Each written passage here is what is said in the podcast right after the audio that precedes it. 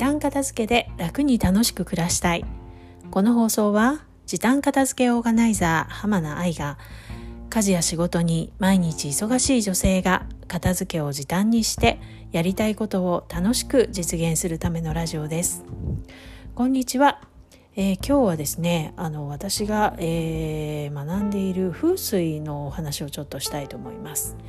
えーと、旧世紀学風水をちょっと学んでいるんですけれどもその先生の YouTube で、えー、8月の難を避けるために、えー、やっておく方が良いこと。これあのどういうあの星の方でも、えー、共通らしいんですけれどもお家の中心に、えー、重い重めの金属を置くっていうこととあとお家の南西部分にも重いも金属を置くといいということで、えー、まあ、これはかなりあの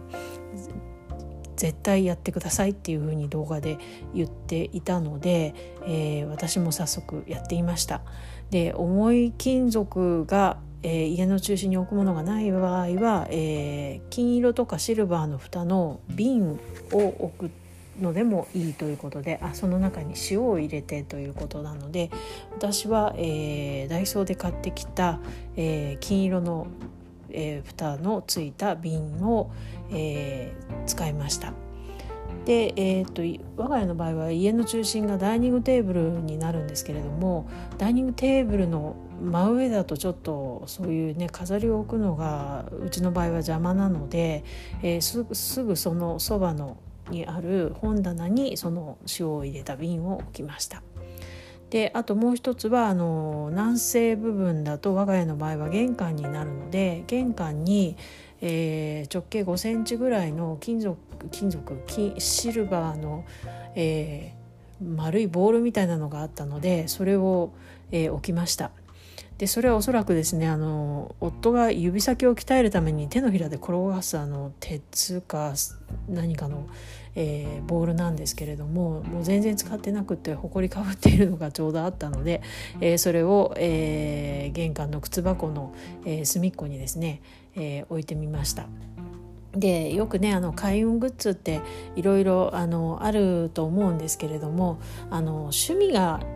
合わないものをこう無理に置くと気分が下がるのでそれはそれで良くないしあのやる必要ないかなと私は思っていましてでおすすめなあのいつもね普段8月に限らずおすすめな開運のインテリアグッズっていうと私はお花かなと思ってます。あと観葉植物もそうなんですけどあのお花はねあのまあ、できれば生花あの生のお花ですね。がよくって。でまあ生のお花を、まあ、飾るとやっぱ気の流れが良くなると言いますか、えー、お家の中も華やぎますしその花を置いてるとその周りもちょっときれいにしたいなって思うようになるのが、えーまあ、人間の心理的なものがあるみたいで、えー、例えばテーブルの片隅にこう一輪挿しでもね置いたらあちょっとこの周りなんか散らかってるからきれいにしとこうっていう気分になるとかそういう気持ちになる方はすごく多いみたいです。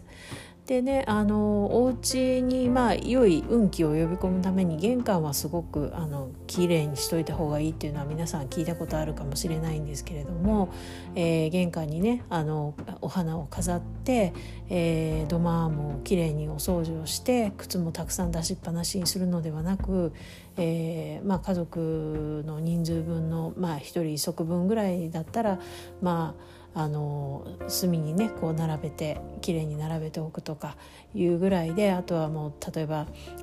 えー、開封してないアマゾンの箱が積み重なってないとかあとねゴミをいっぱい玄関に置いておくとかそういうのはあの運気を下げるので絶対やめた方がいいので、えー、そういうものをね玄関から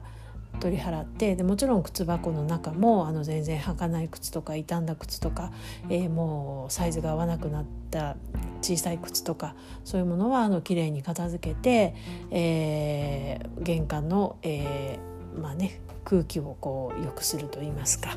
えー、綺麗にキープしておくといいかなと思います。ということで、えー、今日はね、えー、ちょっと珍しく風水のお話もしてみました、えー、本日も最後までお聴きくださいましてありがとうございました。それではまた明日。さようなら。浜名愛でした。